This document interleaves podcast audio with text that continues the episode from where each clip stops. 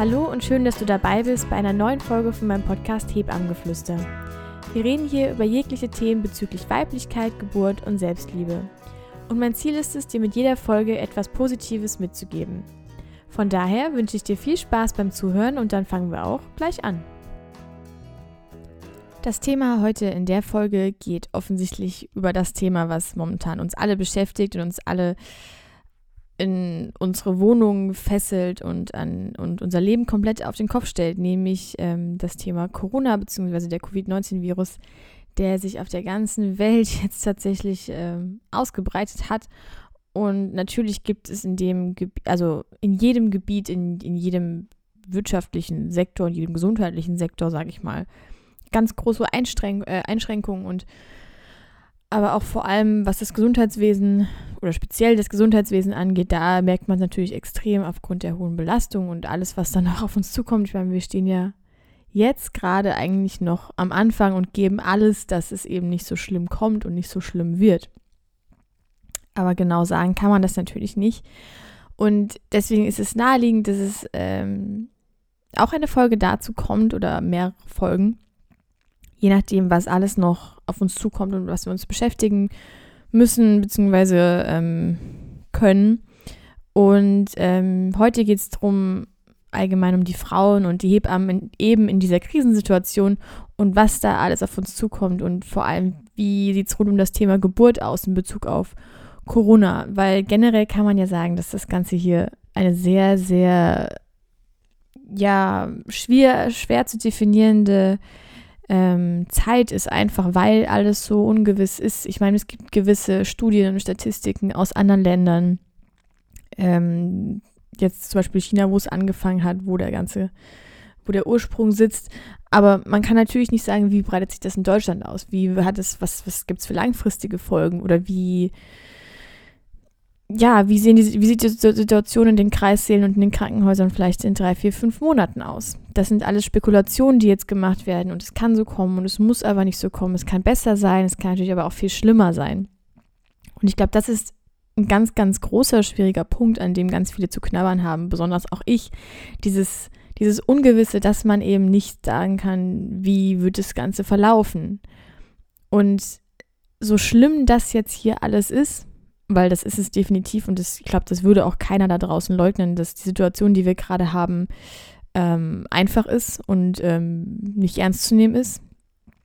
Ich hoffe, dass genauso wie schlimm das jetzt ist und genauso wie schnell das jetzt alles in, in Gang gekommen ist, dass das ähm, auch positive Folgen vielleicht irgendwo tief verborgen in sich tragen wird, in, im Sinne von, dass man Prioritäten setzt, im Sinne, dass man sich Gedanken macht, wo sind unsere Lücken, was können wir besser machen, was ist wirklich, was ist wirklich wichtig in unserer Welt und in unserer Gesellschaft, weil das sieht man ja, ist in den letzten Jahren irgendwo auch verloren gegangen. Es wurden Prioritäten gesetzt auf Dinge, die vielleicht, ja, vielleicht hätten an zweiter Stelle kommen sollen, einfach weil wir Menschen im Endeffekt das sind, was dieses Land oder die Welt halt ausmacht. Ne? Die Natur, die Menschheit, die, die alles, die halt diese Welt benutzt und mit ihr lebt und ähm, auf sie eingeht.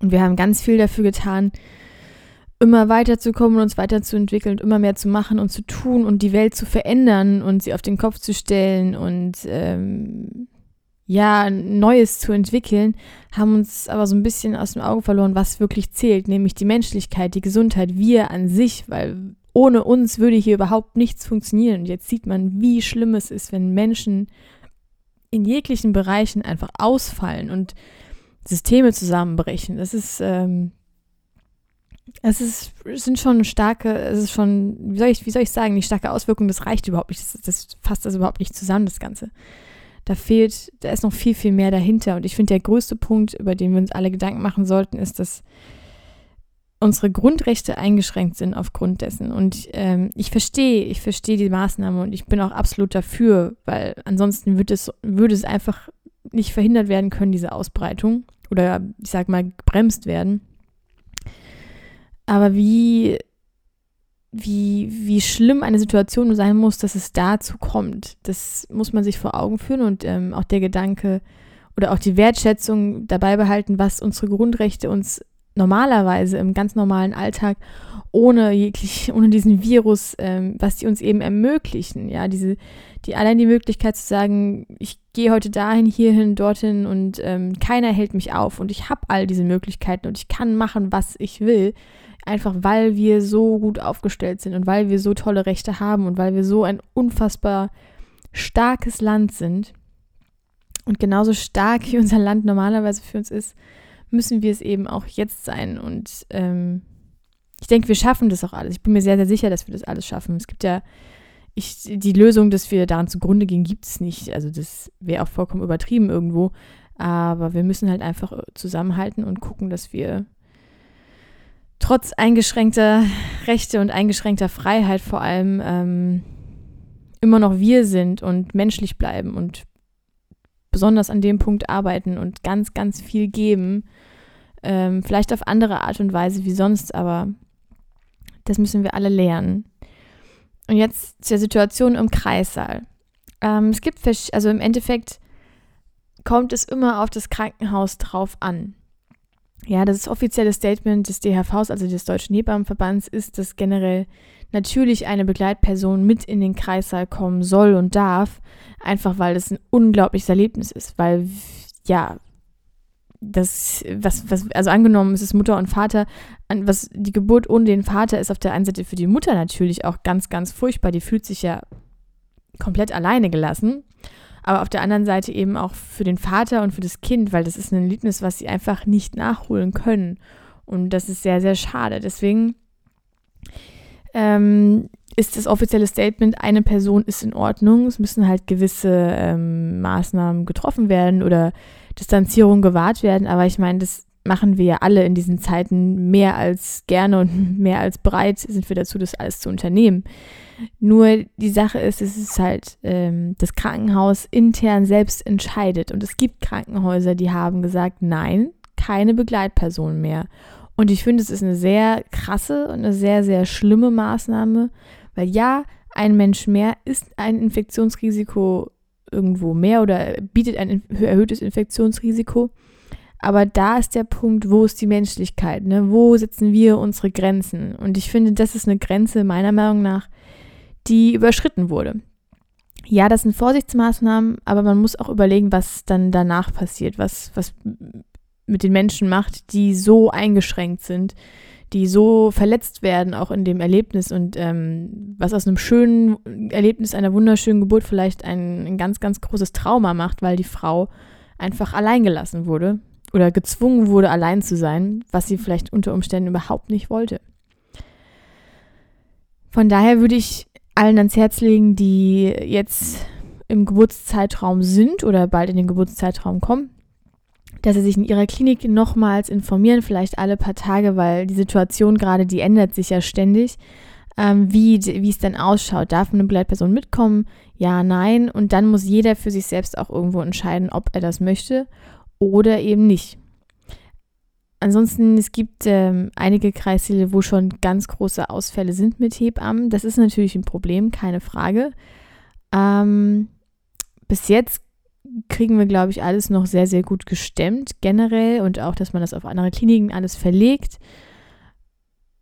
Was natürlich äh, ein ganz, ganz großer entlastender Faktor irgendwo ist, jetzt nicht unbedingt für den Kreissaal, aber auch für ähm, Wochenbettstationen, ähm, ist zum Beispiel die Option der ambulanten Geburt. Das muss sich jede Frau oder jedes Pärchen selber überlegen, ob das in Frage kommen würde. Aber natürlich wäre das ähm, eine Maßnahme, die ganz, ganz viel Entlastung bringen würde und ganz, ganz viel allgemein bringen würde, auch für die Frau an Sicherheit. Einfach weil sie dann nicht im Krankenhaus ist nach der Geburt, beziehungsweise im frühen Wochenbett dann zu Hause schon ist und genau, also ambulante Geburt bedeutet einfach, man kommt in den Kreissaal zur Geburt, bleibt dann noch ähm, so zwei, drei Stunden ähm, nach Geburt im Kreissaal und dann wird aber danach direkt entlassen und die Frau kann wieder nach Hause gehen. Also die kleine Familie kann zusammen nach Hause gehen. Und das ist insgesamt was sehr, sehr Schönes. Ähm, Bedingung dafür ist meiner Meinung nach aber, dass man äh, ähm, eine Hebamme hat, ähm, die zur Nachsorge auf jeden Fall nach Hause kommt. Außer es ist jetzt das dritte, vierte, fünfte Kind und man braucht vielleicht einfach keine Unterstützung mehr. Das kann natürlich auch sein. Aber generell, gerade so für Blutungskontrollen, auch für die Mutter vor allem, ist es ganz, ganz wichtig, wenn ähm, bei ambulanten Geburten, dass da eine Hebamme da ist, die schaut und auch auf die Frau eingehen kann. Das wäre jetzt so eine Sache, die ich sehr, sehr gut finde, sehr, sehr förderlich fände, wenn man das sich für sich selbst überlegt, ob das eine, ob das eine Option wäre. Dann dazu noch, was kann man denn, also auf was kannst du, falls du jetzt, falls du überhaupt schwanger bist oder falls du in die Situation kommen solltest, ähm, auf was du achten kannst, wenn jetzt Geburtsbeginn ansteht. Ähm, ich meine, es ist ja generell schon immer so, dass wenn man, wenn die Wehen einsetzen, angenommen, du kriegst dein erstes Kind, die Wehen setzen ein und ähm, du möchtest jetzt ins Krankenhaus, ist kein falscher Gedanke und es ist auch vollkommen richtig und du suchst ja auch irgendwo nach Sicherheit. Man hat ja ein Bedürfnis nach Sicherheit. Man möchte ja auch wissen, dass alles gut ist und dass mit dem Kind alles gut ist und dass das, ähm, ja, dieser Glaube, das Kind kommt jetzt dann rucki ist ja in den meisten Fällen, sage ich mal, ähm, nicht realistisch. Also die, die Ausnahmen bestätigen die Regel. Ich habe auch ganz viele Freunde, die haben ihr erstes Kind in zwei Stunden bekommen, ne? aber man, das ist ja jetzt, wie gesagt, das ist eine Ausnahme. Und generell sollte man darauf achten, dass man erst in den Kreissaal geht, wenn man, sage ich mal so, alle fünf, sechs Minuten wirklich Wehen hat. Wenn, also es bedeutet, wenn die Wehen regelmäßig sind und wenn, wenn man einfach an einen Punkt kommt, wo man sagt, okay, hier verändert sich was, ich glaube, ich muss jetzt dringend ins Krankenhaus, ähm, die Geburt geht so langsam voran. Einfach weil auch für die Frau ist es zu Hause viel, viel schöner, die Wehen zu veratmen und ähm, mit der ganzen Situation umzugehen, einfach weil die Umgebung viel, viel gewohnter ist. Deswegen kann ich das nur ans Herz legen und das gehört für diese Zeiten jetzt gerade aber noch viel, viel extremer ins Bild gerückt, einfach weil das Krankenhaus ein Infektionsrisiko ist. Da sind Menschen, die treffen alle aufeinander und möglicherweise hat man auch Corona-Fälle in diesem Krankenhaus auch vor Ort und man muss einfach gezielter darauf achten, wenn man im Krankenhaus ist, ähm, wie und was man tut. Und zu Hause kann man einfach natürlich sich auch irgendwo bewegen und machen und ähm, sich verhalten. Und das ist halt deutlich angenehmer und deutlich schöner. Deswegen würde ich es dir gerade, falls du in dieser Situation bist, einfach nochmal ans Herz legen. Solange du dich wohlfühlst und solange du es aushältst, mit den Wehen zu Hause zu bleiben und wirklich zu warten, wenn die alle fünf Minuten dann kommen und die sind regelmäßig und die sind stark und die sind. Du hast einfach das Gefühl, du musst jetzt ins Krankenhaus. Okay, dann ist alles fein. Aber einfach vorher ähm, kurz nochmal tief Luft holen und ähm, sich selber so ein bisschen runterholen, auch aus der Situation rausholen und sagen, okay, das ist jetzt hier gerade erst der Anfang. Ich muss mich jetzt so einem Risiko wie dem Coronavirus nicht aussetzen. Generell ist es so, dass ähm, Schwangere, ich habe mir vorhin nochmal die Studienlage angeschaut, ich meine, es sind jetzt alles, es wird jetzt alles erst ganz neu geforscht und da kann, kommen jeden Tag neue Sachen. Aber generell die Studienlage momentan sagt, dass ähm, Schwangere nicht mehr betroffen, also nicht erhöht betroffen sind als ähm, jetzt jeder andere Mensch ähm, von dem Virus, von der Infektion. Und dass es an sich ähm, erstmal jetzt nichts Schlimmes ist und eher so Erkältungszeichen und Grippezeichen mit sich bringt dass das aber auch die schwangere Frau ähm, gut verarbeiten kann. Und es ähm, gibt auch keinen kein Hinweis dafür, dass sich das jetzt ähm, während der Schwangerschaft auf das Kind überträgt. Ähm, die momentane Meinung ist, dass sich, wenn es sich übertragen könnte, dann nach der Geburt auch über Tröpfcheninfektion. Aber die Wahrscheinlichkeit, dass ein Neugeborenes oder allgemein Kinder an Corona wirklich erkranken, ist äh, sehr, sehr gering. Oder sagen wir mal, dass die Krankheit wirklich ausbricht, ist sehr, sehr gering.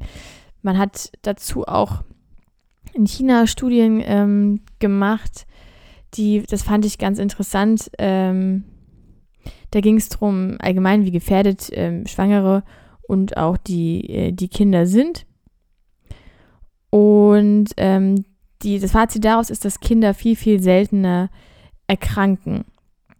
Und dabei wurden ähm, die Krankheitsverläufe von Kindern im Alter von zwei Monaten bis 15 Jahren analysiert. Und keiner dieser Patienten hatten eben Anzeichen von zum Beispiel Lungenentzündungen oder irgendwas. Und äh, sieben der, sieben der ja genau, es waren zehn Kinder und sieben der zehn Kinder hatten eben ähm, Fieber, allerdings unter 39 Grad Celsius und das trotz dessen, ähm, dass sie Kontakt zu Corona erkrankten Menschen hatten. Also insgesamt war das eine, diese zehn Kinder waren eine Stichprobe von 3174 Erwachsenen und 745 Kindern. Das ist jetzt keine unglaubliche Riesenstudie. Ich meine, wir sind ja, wie gesagt, das ist ja alles noch am Anfang der Forschung. Aber ich denke, 745 Kinder ist dann doch schon mal aussagekräftig irgendwo. Und was dann im Endeffekt dabei rausgekommen ist, dass sich 1,3 Prozent der Kinder angesteckt wurden. Und ähm, das sind eben diese zehn Kinder. Aber eben nur 1,3 Prozent. Im Vergleich zu den Erwachsenen, da haben sich nämlich 3,5 Prozent der Erwachsenen angesteckt und das waren dann 111 Menschen. Und das bedeutet, dass fast dreimal so viele Erwachsene infiziert sind wie Kinder und das ist halt schon ein ganz, ganz großer Unterschied. Und deswegen muss man sich vor Augen führen, dass Kinder einfach viel, viel weniger gefährdet sind. Und auch die Auswirkungen, wenn Kinder infiziert sein sollten, sind viel, viel geringer. Das ist insgesamt sehr, sehr gut und das sollte uns auch alles ein bisschen den Schrecken nehmen, weil es gab jetzt schon den einen oder anderen Fall, wo ein Neugeborenes äh, mit dem Virus in Kontakt kam und die Verläufe bis jetzt waren aber immer gut. So, das muss man sich einmal kurz vor Augen führen, tief durchatmen und äh, genau, sie wieder den Fokus darauf setzen, dass man selbst als Erwachsener ganz, ganz viele Vorsichtsmaßnahmen trifft und wie gesagt, ambulante Geburten oder eben die Wehen ganz, ganz lange zu Hause veratmen, so lange und so gut es geht.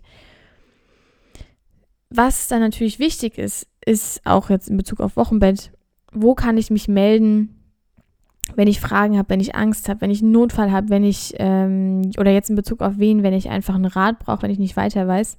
Und dabei bleibt es genauso, wie es bis jetzt auch immer war, dass die Kreissäle, die kann man, man kann jeden Kreissaal telefonisch erreichen, man kann jede Wochenbettstation telefonisch erreichen. Angenommen, man hat jetzt keine Hebamme, die man jetzt kontaktieren könnte, kann man immer zum Telefon greifen und jederzeit Tag und Nacht, es ist immer jemand da, anrufen und fragen. Und wir helfen, also ich glaube, jede Hebamme und jede Krankenschwester dieser Welt ähm, gibt gerne einen Rat und hilft gerne, gerade in der Zeit, vor allem weil wir jetzt eben umso dankbarer sind, dass ähm, gesunde Menschen, gesunde kleine Familien eben nicht ins Krankenhaus kommen, sondern vielleicht eben lieber zum telefonischen Rat greifen. Ja, das ist auch sowas. Also das ähm, kann ich nur ans Herz legen. Wenn man irgendwie Ängste hat, direkt anrufen, direkt nachfragen. Weil wenn Ängste sich hochsteigern oder sich ähm, vermischen noch mit anderen Ängsten, dann wird es immer schlimmer. Und gerade in Bezug auf Wochenbett muss man doch viel aufpassen, sage ich mal, auch auf sich selbst und auf seine Psyche. Und jetzt, da man durchs Wochenbett natürlich noch mehr eingeschränkt ist, ähm, was die Freiheit angeht, ist es umso wichtiger, auf sich selbst und die Psyche zu achten.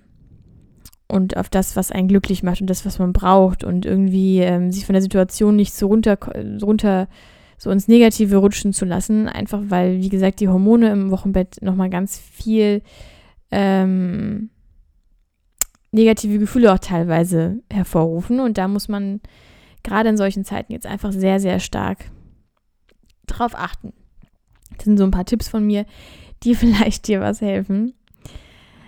Aber jetzt so mal zurückzukommen, um auf die Hebammen, was bedeutet das jetzt für die Kreissäle und die aktuelle Geburtshilfe? Es gibt verschiedene Lösungsansätze, sage ich mal, die jetzt im, im Gespräch sind, ob die wirklich ähm, ja so umsetzbar sind, weiß man nicht. Eine Lösungsansatz, eine Idee war, dass es wie so eine Art, ich nenne jetzt, nenne es jetzt einfach mal Nothaftpflicht geschaffen wird, bei der Frauen, äh, bei der Hebammen ähm, sagen können, okay, sie machen Hausgeburt und werden halt irgendwie so notfallig ähm, versichert dann und dürfen dann eben Hausgeburten machen, einfach weil da natürlich das Infektionsrisiko viel, viel geringer ist, wenn die Frau in ihrem eigenen Umfeld bleibt und die Hebamme sich vorher von oben bis unten einmal desinfiziert und ähm, nach hygienischen Standards aber zu Hause arbeitet, wo sie sonst wirklich mit niemandem in Kontakt kommt. Ich finde an sich ist das eine richtig, richtig tolle Idee. Es muss natürlich genug Hebammen geben, die sich das zutrauen, aber ich sag mal, jede Einzelne, die sagt, sie macht das, ähm, ist schon mal eine, eine Hebamme mit ein paar Geburten mehr, die vielleicht ähm, nicht in Kontakt mit Corona deswegen kommen, was wirklich, wirklich gut wäre. Auf der anderen Seite ist es natürlich für die, für die Versicherungen, für die Krankenkassen ähm, ein Punkt, wo sie sich wahrscheinlich sehr, sehr sträuben, einfach weil es sehr, sehr viel Geld kostet. Weil diese Versicherungen eben unfassbar groß sind und unfassbar teuer sind. Und ja, wenn es ums Geld geht, ist es dann doch immer im Endeffekt sehr schwierig. Von daher, meine Vermutung ist, dass diese Regelung vermutlich nicht in Kraft treten wird oder gar nicht wirklich diskutiert werden wird, einfach weil es für die finanziell utopisch ist, den Hebammen sowas zu ähm, ermöglichen, auch wenn es an sich eine ganz, ganz tolle Maßnahme wäre. Ja, genau. Ähm, ansonsten wird es vermutlich, angenommen es kommt zu hohen Personalausfällen, was ich nicht hoffe, aber man weiß es natürlich nicht. Falls es dazu kommt, wird es im Kreissaal natürlich noch viel, viel schwieriger werden. Und ich glaube, das hängt dann mit sehr, sehr vielen Überstunden der Hebammen zusammen, die, die noch gesund sind, die da sind. Ja, aber es ist es ist sehr ungewiss. Ich kann da, es ist für mich sehr, sehr unbefriedigend, da keine richtige Antwort geben zu können. Ähm, ich kann nur sagen, dass der, der Deutsche Hebammenverband an ganz, ganz vielen Lösungen arbeitet, gerade auch was Wochenbett angeht und ähm, die Versorgung im Wochenbett, dass das irgendwie digital funktioniert, dass Frauen auf jegliche Art und Weise Hilfe bekommen und ähm, es ging jetzt auch schon der Appell raus, dass die Hebammen, die nicht im Krankenhaus momentan arbeiten, sich vielleicht überlegen wollen, ob sie die Krankenhäuser im Notfall doch unterstützen würden. Und ich finde, das ist auch eine gute Sache. Das muss natürlich jede Hebamme für sich selbst entscheiden. Aber ähm, was man ja grundsätzlich sagen kann, ist, dass alle Hebammen in diesem Land eben dafür kämpfen werden, dass jeder Frau, dass jede Frau die Betreuung kriegt, dass, dass jede Hebamme jeder Frau zur Seite stehen wird. Und das ist so wie an jedem anderen Tag im Jahr sonst auch oder die letzten Jahre. Weil Hebammen waren und sind schon immer Kämpferin gewesen und werden, wir werden niemals aufhören, uns für das Wohlergehen jedes einzelnen, äh, jeden Einzelnen einzusetzen. Und wenn ich dir eben eins an die Hand geben kann und darf, ist es eben, dass wenn du was brauchst, dass wenn du Hilfe brauchst, wenn du, wenn du nicht weiter weißt, wenn irgendwas ist, dass du dir Hilfe suchst und zum Beispiel im Kreißsaal anrufst oder wenn du keine Hebamme findest, aber unbedingt Betreuung brauchst, weil du einfach irgendeinen Risikofaktor hast. Das ist jetzt auch außerhalb von Corona. Das, das betrifft ähm, jede Frau, die allgemein auch in den nächsten Monaten oder den nächsten Jahren ähm, nach einer Hebammenversorgung sucht. Man kann immer zum Beispiel die Babylotsen, die gibt es bei uns in Frankfurt, die kann man anrufen. Man kann, es gibt so viele Nummern, ähm, die man notfallmäßig sich aufschreiben und anrufen kann. Da müsstest du dich wahrscheinlich in deinem Krankenhaus selber einfach mal informieren, was es bei dir in der Umgebung gibt. Ähm, genau, der Punkt ist, dass niemand alleine zu Hause Angst haben muss oder Sorgen haben muss. Es gibt immer jemanden, der gerne hilft. Und ja, wenn die Wehen einsetzen, dann hab im Großen und Ganzen, hab Vertrauen. Wir werden alle unser Bestes geben, um für dich da zu sein, auch wenn die Kreissäle in Zukunft noch viel, viel schlimmer unterbesetzt sein werden, wie es aktuell und in den letzten Jahren schon war. Ähm, ich verlasse mich da auch irgendwo auf den Deutschen Hebammenverband, dass der ganz viel daran arbeiten wird, dass der Lösungen bringen wird und auch sich dafür einsetzt, ähm, dass sich Dinge verändern werden und dass vielleicht ja sogar Hausgeburten möglich gemacht werden. Man weiß es nicht. Und wie gesagt, diese Ausnahmeregelungen sind geplant oder werden geplant und das kann vielleicht sogar Chancen mit sich bringen. Und ja, niemand wird im Stich gelassen. Ich möchte auch hiermit eben meine Hilfe anbieten. Über meinen Instagram-Account oder per E-Mail bin ich eben auch immer zu erreichen und falls Hilfe benötigt wird, gerne auch telefonisch bin ich für jede Einzelne da. Ähm, bei Fragen oder einsetzenden Wehen, Problemen im Wochenbett, Babyblues, egal was, gerade in solchen Zeiten müssen wir eben auch alle irgendwo zusammenhalten. Und ähm, da kommt noch einiges Schwieriges auf uns zu. Das möchte ich überhaupt nicht leugnen. Aber jeder muss und wird seinen Beitrag leisten. Und wenn dein Beitrag eben der ist, dass du dir Hilfe suchst, ist es vollkommen in Ordnung. Und wie gesagt, in jeder Situation, man kann mich immer gerne erreichen, gerade auch wenn man irgendwie jetzt die Geburt einsetzt und man sich ganz, ganz unsicher ist, was man tun und machen muss das ist das, was ich anbieten kann, solange ich noch nicht ausgelernt bin. Und äh, wenn ich dürfte, würde ich natürlich mehr tun. Aber auch zu uns Schülern gab es schon diverse Statements, was wir machen dürfen und was nicht. Und ja, das ist die Grenze, die es dann für uns gibt. Ich wünsche euch allen ganz, ganz viel Gesundheit und ein gutes Überstehen für die kommenden Wochen und Monate.